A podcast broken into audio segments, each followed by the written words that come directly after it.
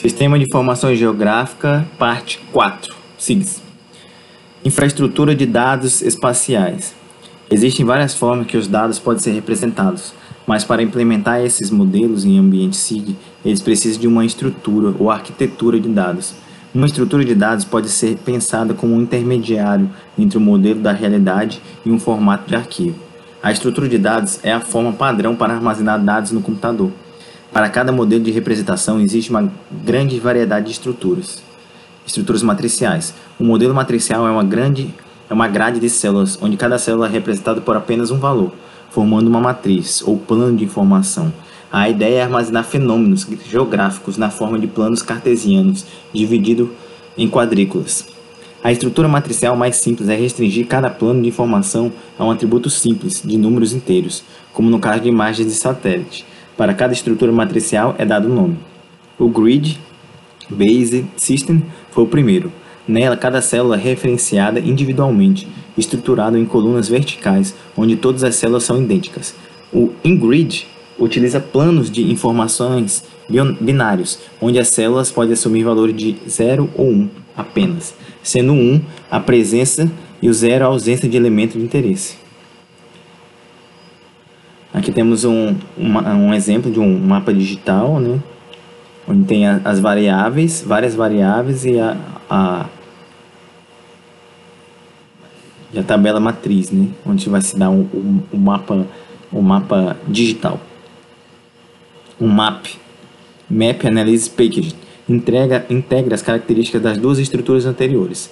Cada tema, plano de informação, é registrado separadamente a cada, e cada célula possui um código separado. A coleção de temas é georreferenciada em um sistema de referência comum. O map é divide, divide cada tema em quatro sub-itens: título, resolução, orientação e variáveis. O título é o nome do plano, solo, topografia, etc. A resolução é o tamanho da célula do tema. Orientação descreve a direção geográfica e cartográfica. A variável, ou zona, é uma área geográfica, conjunto de células, que se caracteriza por uma qualidade particular. Exemplos: em um tema de vegetação, as variáveis podem ser campo, cerrado e floresta. Do ponto de vista da representação, o MAP foi muito importante, pois nessa estrutura as informações geográficas eram satisfatoriamente representadas e permitiam uma série de operações. Entretanto, ele possui um problema que é o tamanho dos arquivos gerados. A partir disso, foram propostas estruturas que pudessem reduzir o tamanho desses arquivos. As codificações por repetições é uma estrutura que explora a repetição de números que ocorre nas células de uma linha da matriz de dados. Ao invés de armazenar todas as células de uma linha com o mesmo valor, essa estrutura armazena apenas a primeira e a última, assumindo que os valores entre elas são iguais, diminuindo o número de células armazenadas e o espaço ocupado. A limitação desse método é que ele só analisa as repetições linha por linha.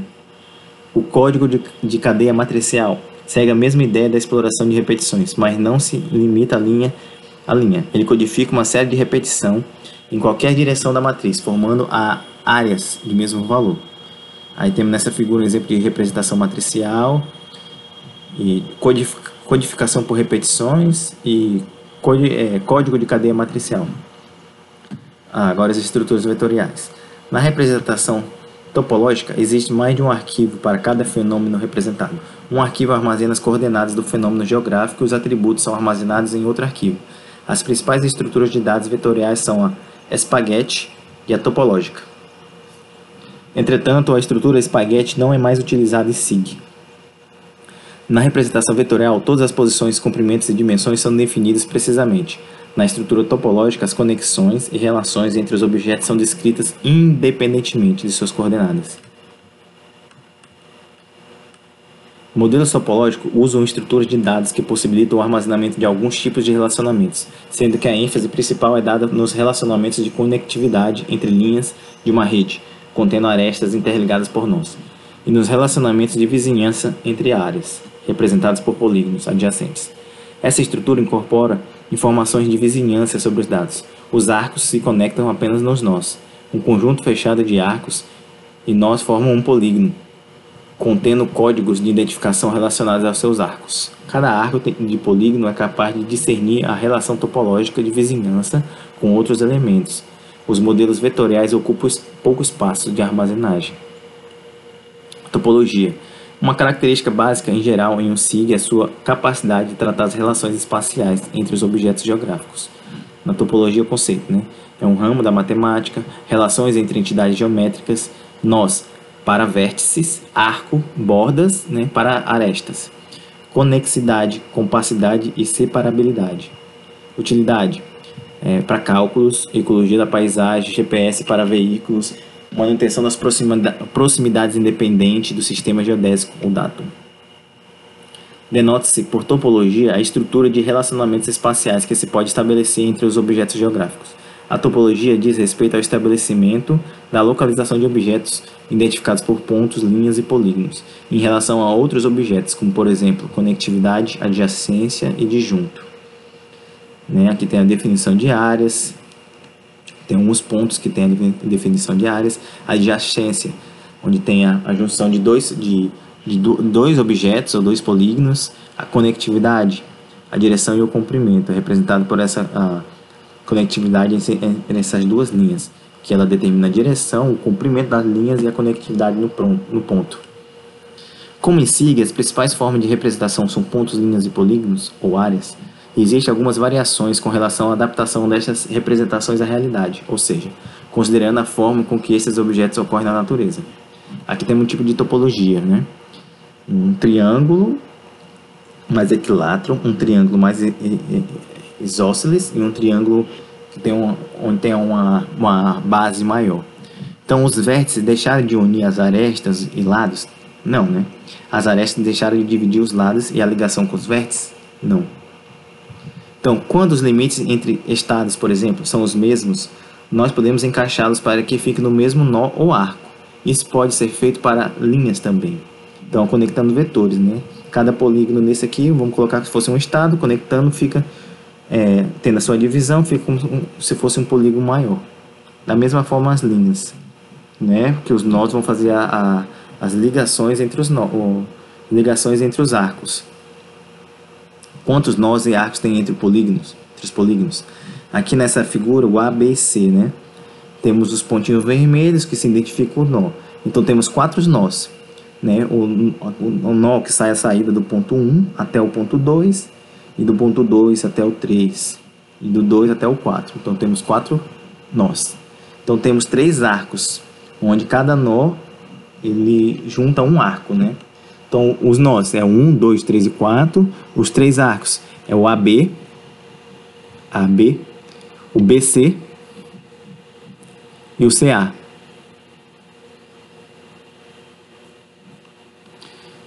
Então, o espaço euclidiano é um plano limitado, cujos elementos podem ser mensurados conforme o sistema de coordenadas.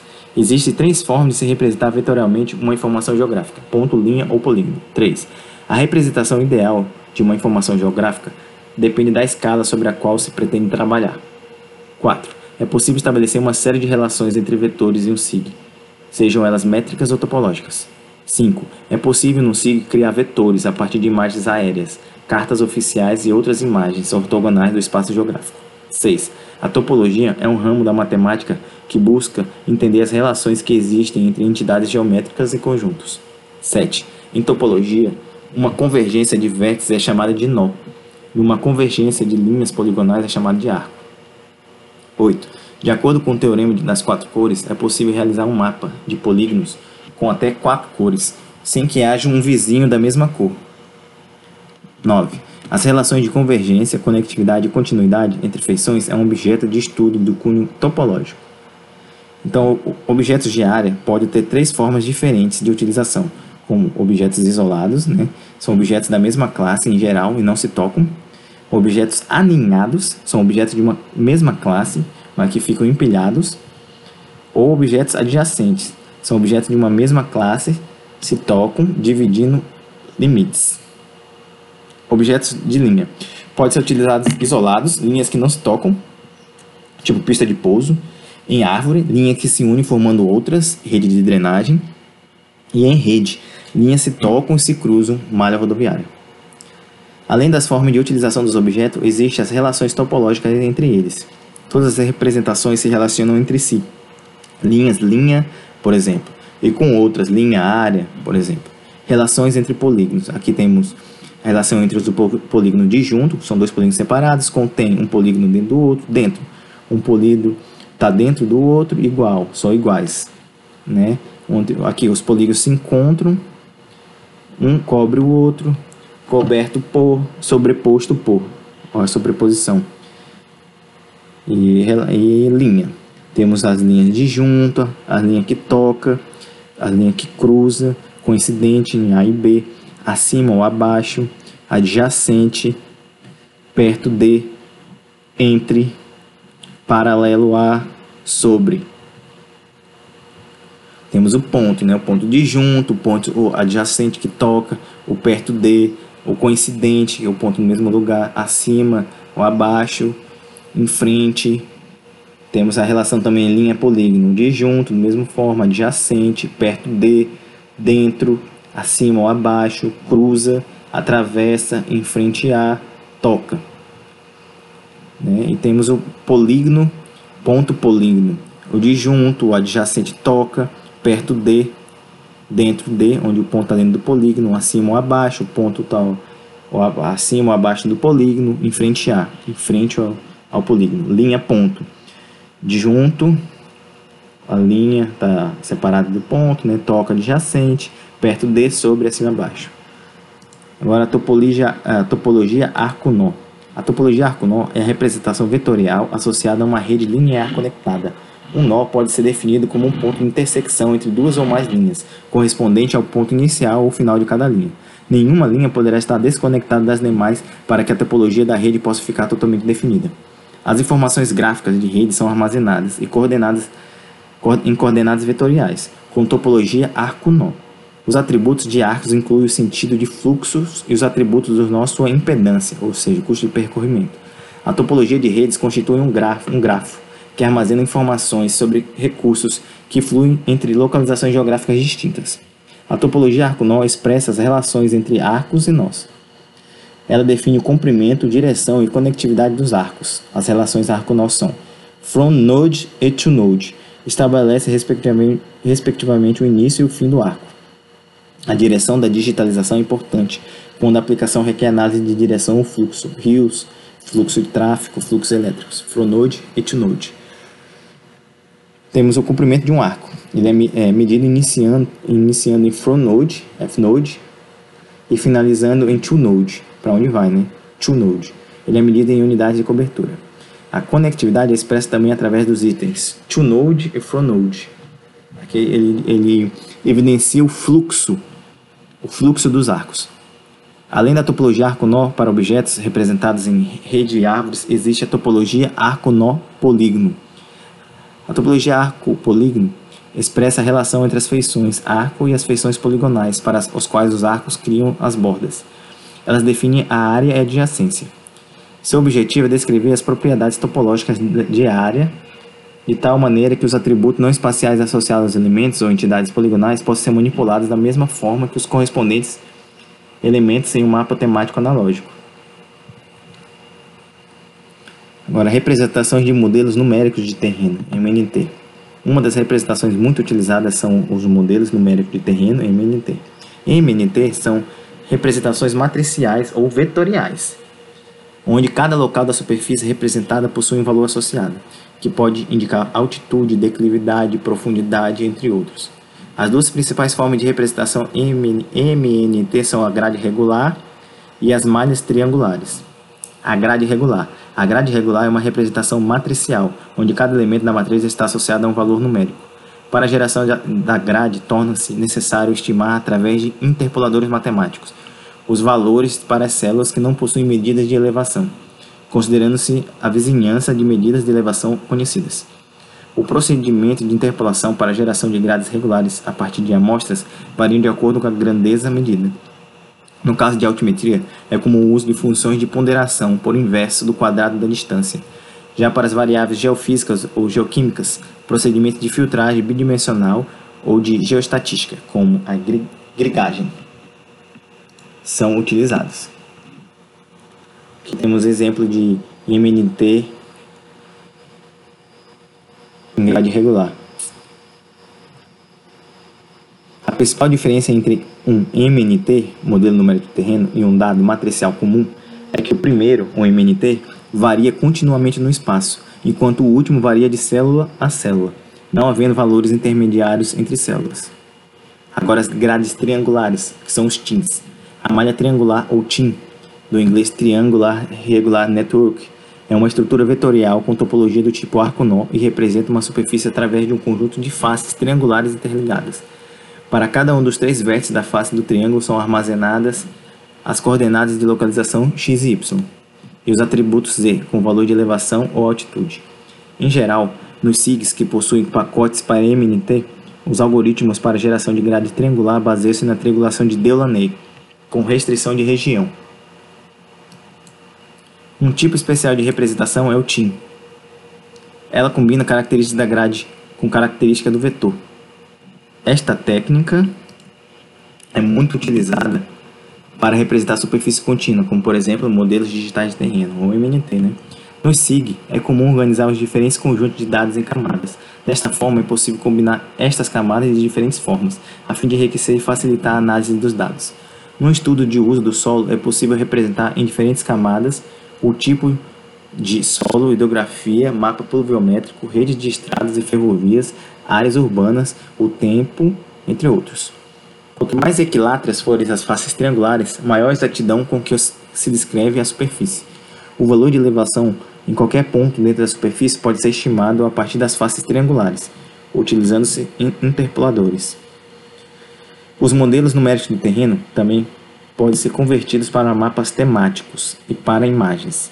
Em ambos os casos, a grandeza numérica é quantizada, seja para o um número pequeno de valores, caso de dados temáticos, seja para variação associada às imagens, valores discretos. Cada tipo de MNT tem suas vantagens e desvantagens. Dessa forma, apresento um quadro resumo né, das principais vantagens e desvantagens de cada modelo. As grades triangulares, as TIM, são normalmente melhores para representação, representar a variação do terreno, pois capturam a complexidade do relevo sem necessidade de grande quantidade de dados redundantes. As grades regulares têm grande redundância em terrenos uniformes e dificuldade da adaptação a relevos de natureza distinta no mesmo mapa, por causa da grade de amostragem fixa. Para o caso de variáveis geofísicas e para operações como visualização 3D, as grades regulares são preferíveis, principalmente pela maior facilidade do manuseio computacional. Comparação entre grades regulares e triangulares para representar modelos numéricos de terreno. A malha triangular, vantagens: melhor representação de, re, de relevo complexo, incorporação de restrições como linha de crista. Agora, a, a vantagem da grade regular facilita manuseio e conversão adequada para geofísica e visualização em 3D. Agora, os problemas da malha triangular TIM complexidade de manuseio inadequada para visualização 3D. Agora, os problemas da grade regular: representação de relevo complexo e cálculo de declividade. Questão CESP. A representação da morfologia do terreno por meio de modelos numéricos de terreno é mais bem executada por grades triangulares irregulares, o TIM, Triangular Irregular Network, do que por grades regulares, pois as TIMs capturam a complexidade do relevo com menor quantidade de dados redundantes, certa questão. Para a representação de MNT, as grades triangulares superam as grades regulares, porque normalmente representam melhor a variação do relevo, pois capturam a complexidade do relevo sem que haja necessidade de grande quantidade de dados redundantes, certa questão. Em SIG, os formatos grid, matricial e TIM são utilizados para superfícies e parâmetros que variam continuamente no espaço, certa questão. Inclusive a TIM é mais vantajosa para não porque não se perde para não se perder as informações. Né? Questão CESP. Qualquer representação digital de variações contínuas do relevo no espaço constitui-se na construção de um modelo digital do terreno. Certa questão. Pode ser um MDE, modelo digital, e um MDT, modelo digital de terreno.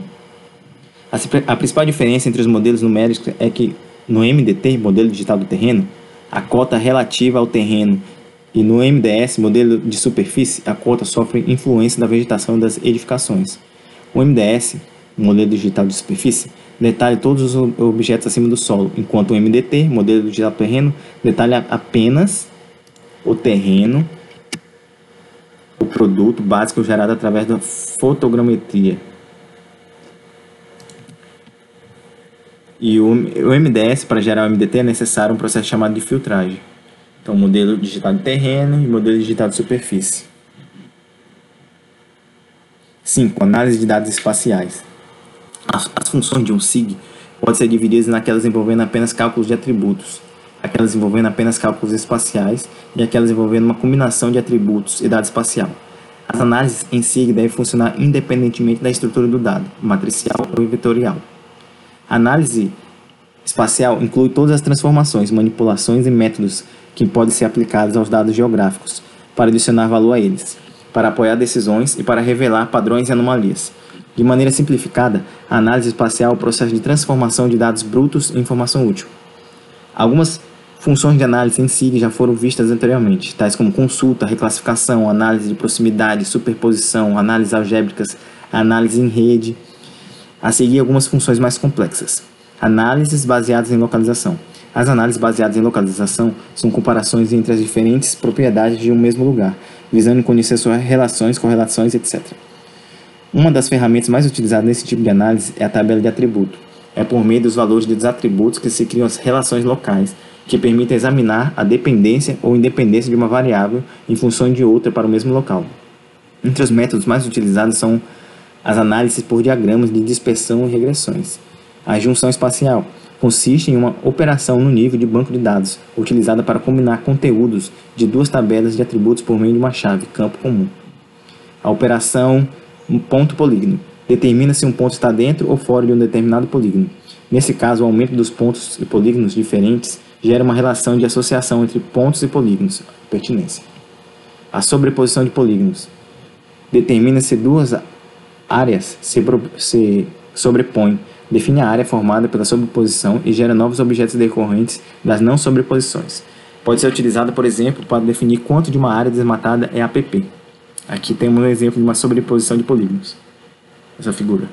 Análise baseada na distância. A distância é a medida de separação entre dois lugares no espaço.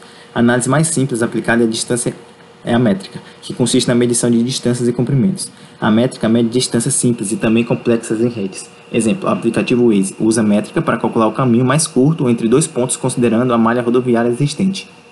Há faixas de distâncias ou dilatações ou buffers. São áreas geradas ao redor dos pontos, linhas ou polígonos com distâncias definidas. A geração de faixas de distância, ou buffers, tem diversas aplicações em dados vetoriais, mas também é possível em dados matriciais, utilizando para classificar células de acordo com sua localização. Os transectos são linhas ligando dois pontos utilizados para analisar a variabilidade de determinado fenômeno ao longo da linha. A determinação de padrões de distribuição espacial analisa como feições pontuais e se distribui no espaço. Existem três padrões básicos. Aleatórios, os pontos são, estão localizados independentemente, todos os, os locais são igualmente prováveis. Agrupado, alguns locais são mais prováveis que outros, e a presença de um ponto pode atrair outros para sua proximidade. Disperso, a presença de um ponto pode tornar menos provável a ocorrência de outros pontos na vizinhança. A determinação de agrupamentos é muito utilizada em análises espaciais. Os processos de agrupamento são divididos em agrupamentos de primeira ordem, no qual os agrupamentos ocorrem unicamente em função das características dos pontos, independentemente, e os agrupamentos de segunda ordem, no qual os agrupamentos são influenciados pelas interações entre o fenômeno representado pelos pontos e outros fenômenos. Exemplo: focos de mosquito da dengue tendem a agrupar-se em áreas com maior disponibilidade hídrica. A dependência da distância. Analisa a intensidade das interações entre objeto em função da distância entre eles. Uma análise bastante comum é o decaimento da distância, no qual as interações similares diminuem ao longo do espaço de forma sistemática. A dependência da distância também é comumente associada às faixas de distância. Exemplo: criação de diversas faixas de nível de segurança em uma área a partir de um posto policial. As estimativas de densidade são baseadas em técnicas de convolução, ou seja, funções ponderadas de decaimento da distância que visam conhecer o impacto de um conjunto de pontos sobre uma localidade. A técnica mais comum de estimativa de densidade de pontos é a função kernel, que se baseia em uma distribuição gaussiana, em que a área de influência de cada ponto gera uma função de Gauss, em formato de sino, e as intersecções dos, das funções de cada ponto são unidas para formar uma superfície agregada, gerando um campo contínuo de densidades. Aqui temos um, um exemplo de densidade de pontos. A interpolação. Interpolar e ajustar um conjunto de dados pontuais a uma curva polinomial A interpolação busca determinar valores desconhecidos ou não amostrados de um atributo a partir de um conjunto de valores conhecidos ou amostrados. A interpolação é composta por duas etapas: definição do relacionamento de vizinhança e definição do método estatístico de cálculo. Em SIG, em SIG usa-se interpolação para descrever fenômenos que ocorrem continuamente no espaço a partir de pontos conhecidos, exemplo, modelo de superfície a partir de uma rede altimétrica. A interpolação assume que fenômeno de interesse pode ser predito por uma função matemática. Os cinco principais fatores que interferem na qualidade e precisão de uma interpolação são precisão eh, da medição do dado, densidade dos pontos de controle, distribuição espacial dos pontos da coleta de dados, estimação de valores intermediários, variabilidade espacial da superfície representada. As funções matemáticas ou métodos de interpolação mais comuns são combinação linear, polígonos de Voronoi, inverso da distância e triangulação e krigagem. A combinação linear calcula uma superfície a partir da média ponderada da distância entre as amostras vizinhas. Os métodos dos polígonos envolvem a atribuição de valor pontual a uma área definida, área de influência. As bordas dos polígonos são equidistantes dos pontos de, eh, vizinhos. O polígono gerado substitui o ponto e passa a ser objeto espacial com o qual o atributo está associado. Quanto maior a densidade de pontos, menores os polígonos. Aqui temos exemplo da interpolação pelo método dos polígonos. A partir dos pontos são criados polígonos, né, onde se atribui é, valor a uma área definida, a área de influência. A triangulação ajusta, ajusta planos entre três amostras pontuais que circundam o ponto estimado. Cada ponto amostrado é uma superfície de um triângulo, e cada ponto estimado cairá em um triângulo específico. Dentre os métodos de triangulação, destaca-se a triangulação de Delaunay, que tem a propriedade de produzir triângulos mais próximos possíveis de triângulos equiláteros que tem um exemplo da interpolação por triangulação de Delaunay. O método do inverso da distância estima um valor para um local não amostrado como a média dos valores dos dados dentro de uma vizinhança. Os pontos amostrados mais próximos do ponto interpolado recebem peso maior que os pontos mais distantes, ou seja, o peso de cada amostra é inversamente proporcional à distância do ponto estimado. Agora, análise em áreas. A análise mais simples em áreas é a medição de áreas. Existem diversos algoritmos de medição de áreas disponíveis em SIG. A mais comum é o método dos trapézios, onde se divide a área de interesse em uma série de trapézios e depois se soma as áreas dos trapézios. O método dos trapézios é utilizado para determinar centroides de polígonos, que são pontos no centro geométrico do polígono. A substituição do polígonos por seus centroides tem ampla aplicação em SIG. A análise de forma de polígono consiste em analisar perímetros e determinar regularidade circularidade e compactação, contorção e distorção de polígonos. Esse tipo de análise é comum em estudos com bacias hidrográficas. A centralidade. As principais medidas de tendência central são a média, mediana e moda. A definição de centroides, por exemplo, é feita com base na média ponderada de coordenadas dos vértices de um polígono. Além das medidas da tendência central, as medidas de dispersão também são muito utilizadas, como desvio padrão e variância.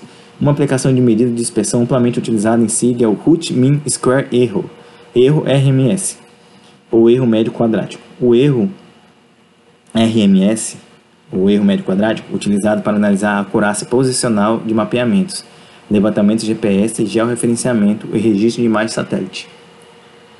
Análise de superfície. Qualquer geocampo, pode ser altitude, temperatura do ar, precipitação, etc., pode ser conceituado como superfície e analisado como tal.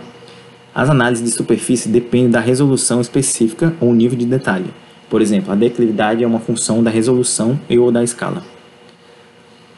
A declividade pode ser medida como um ângulo percentual ou razão definida como ascensão sobre o deslocamento. A modelagem de deslocamento associa as distâncias percorridas ao atrito, dificuldade de deslocamento, que pode ser causado pelo relevo, por exemplo. O atrito total de uma rota é calculado somando os valores de atrito das células ao longo da rota. A partir de um MDT, modelo digital terreno, pode-se predizer sua rede de drenagem, divisores de água e, consequentemente, sua base hidrográfica.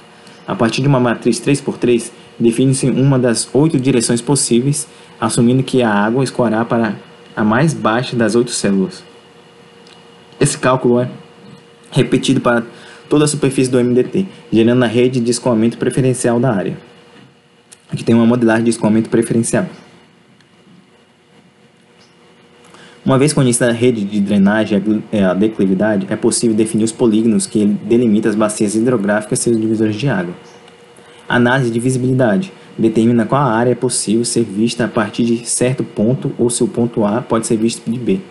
Essa técnica é utilizada principalmente para a instalação de antenas de, de telefonia móvel, basicamente a partir de um MDR, que define-se a altitude a partir da superfície e o ângulo da visada de view shields, para se obter a área visível a partir de uma torre. Álgebra de mapas e modelagem cartográfica. A álgebra de mapas consiste em operações matemáticas sobre planos de informação ou entre eles. As operações algébricas em planos de informação podem resolver qualquer operador, desde uma simples soma de mapas. Por exemplo, mapa 1 mapa 2 vai dar igual a mapa 3. Há modelagens complexas com variações e correlações entre camadas. Exemplo, desenvolvimento de um mapa de risco de erosão a partir de camadas como tipo de solo, cobertura vegetal, de declividade e tipo de rocha mãe. Na modelagem cartográfica, busca-se primeiramente construir um modelo conceitual por meio de um fluxograma e posteriormente definir as relações algébricas no software SIG para rodar o fluxograma e obter o resultado da modelagem. Os modelos cartográficos são divididos em descritivos e prescritivos. Os modelos descritivos ilustram condições existentes, isolando fenômenos pré-selecionados, apresentando os resultados de forma que o usuário tenha uma visão sobre quais atributos estão localizados em locais específicos e como eles se associam. Os modelos preditivos permitem ao usuário determinar os fatores que interferem em uma área de estudo e suas associações espaciais. Nesse sentido de modelo, Nesse tipo de modelo, além das, da compreensão do fenômeno espacial a ser modelado, é importante conhecer as variáveis de estatística inferencial que interferem no fenômeno a ser previsto. Na prática, esses dois modelos são utilizados conjuntamente. Principalmente, descreve-se um fenômeno e após a predição é, prescreve-se uma solução. Os modelos também podem ser classificados em indutivos e dedutivos. No método indutivo, utiliza-se uma grande coleção de dados espaciais para explicar uma área particular do estudo, ou seja, parte-se de um fenômeno específico para tentar criar uma regra geral. No método dedutivo, parte de uma formulação geral para se conhecer os elementos específicos do modelo. Filtragem. Filtros são funções matemáticas aplicadas a dados matriciais e vetoriais com o objetivo de retirar dados indesejados ou suavizar feições. Filtros são muito utilizados no processamento digital de imagens de satélite, PDI mas pode ser utilizados em qualquer tipo de dado. Filtros são utilizados para realçar dados de interesse. Os dois filtros mais comuns são os filtros de passa baixa e de passa alta. Os filtros de passa baixa enfatizam elementos de baixa frequência, baixa variabilidade entre os valores extremos. E os filtros de passa alta fazem justamente o oposto, enfatizam dados de alta variabilidade, como transição de feições, por exemplo, eliminando dados de baixa variabilidade. De maneira geral, os filtros passa-baixa são utilizados para suavização de imagens, visando conhecer tendências e gradientes. Já os filtros de passa-alta são utilizados para detectação de bordas e mudanças abruptas no terreno. Geoestatística. Nem todos os fenômenos se comportam de maneira restritiva. Fronteiras de tipos de solo ou fitofisionomias não são tão bem definidas quanto apresentam os mapas coropléticos, há uma zona de transição ou gradiente onde a classificação se torna complicada. Para contornar isso em ambiente SIG, utiliza a lógica difusa ou lógica fuse, buscando evidenciar a mudança gradativa de fenômenos. Do ponto de vista de estatística espacial, existem duas classes de modelagem SIG, os determinísticos e probabilísticos. Entre os modelos determinísticos estão a lógica booleana, lógica fuse, análise, análise multicritério e combinação linear ponderada. Entre os modelos probabilísticos, destaca-se o modelo de Bayes. A combinação linear ponderada consiste em multiplicar cada mapa por um peso, somar todos os produtos e normalizar pela soma dos pesos, gerando um mapa com valor de 0 a 1, no qual é possível realizar estratificações. Na lógica difusa, existem vários elementos entre dois estados. Exemplo, existe uma zona de transição entre dois tipos de solo. Na lógica difusa, os valores dessa zona difusa possuem uma função de pertinência entre os elementos definidos. Os graus de pertinência refletem um escalonamento de possibilidade de x pertencer a A ou a B, sendo x um valor entre A e B. Enquanto na lógica booleana existe uma ruptura abrupta para definir limiares, na lógica difusa essa transição é gradual. Aí temos modelos de lógica fuse em dois tipos de função diferentes. Análise multicritério é uma metodologia de avaliação no qual se torna decisões se toma decisões entre alternativas, levando-se em consideração vários critérios. A análise multicritério, AMC, exige a definição de três tipos de dados: valores dos critérios, pesos e função de busca. Os valores dos critérios representam o grau com que uma alternativa se relaciona a certo critério na AMC. Exemplo: se um dos critérios a ser analisado for a área, associa-se a valores discretos em função do tamanho da área, tipo pequeno igual a 1, médio igual a 2, grande igual a 3. Os valores também podem ser qualitativos, pequeno, médio, grande. E também é possível definição de valores por meio de lógica difusa. O objetivo da definição dos valores, dos critérios, é encontrar valores quantitativos ou qualitativos, que melhor, que melhor representem os fenômenos. Os pesos são a atribuição de, um, de, um, de importância ou prioridade para cada critério em relação aos outros. A função de busca é a definição da maneira de se medir as preferências entre os critérios, ou seja, é o método de analisar de análise a ser aplicado. A maioria das funções de busca são baseadas em um desses dois métodos, combinação linear ponderada dos critérios, as medidas de distância entre os critérios. O teste de hipótese é a elaboração de, de inferências de grande utilidade em SIG. A estatística inferencial usa a informação obtida de amostras para elaborar conclusões gerais sobre uma população maior, assumindo que a amostra veio da mesma população.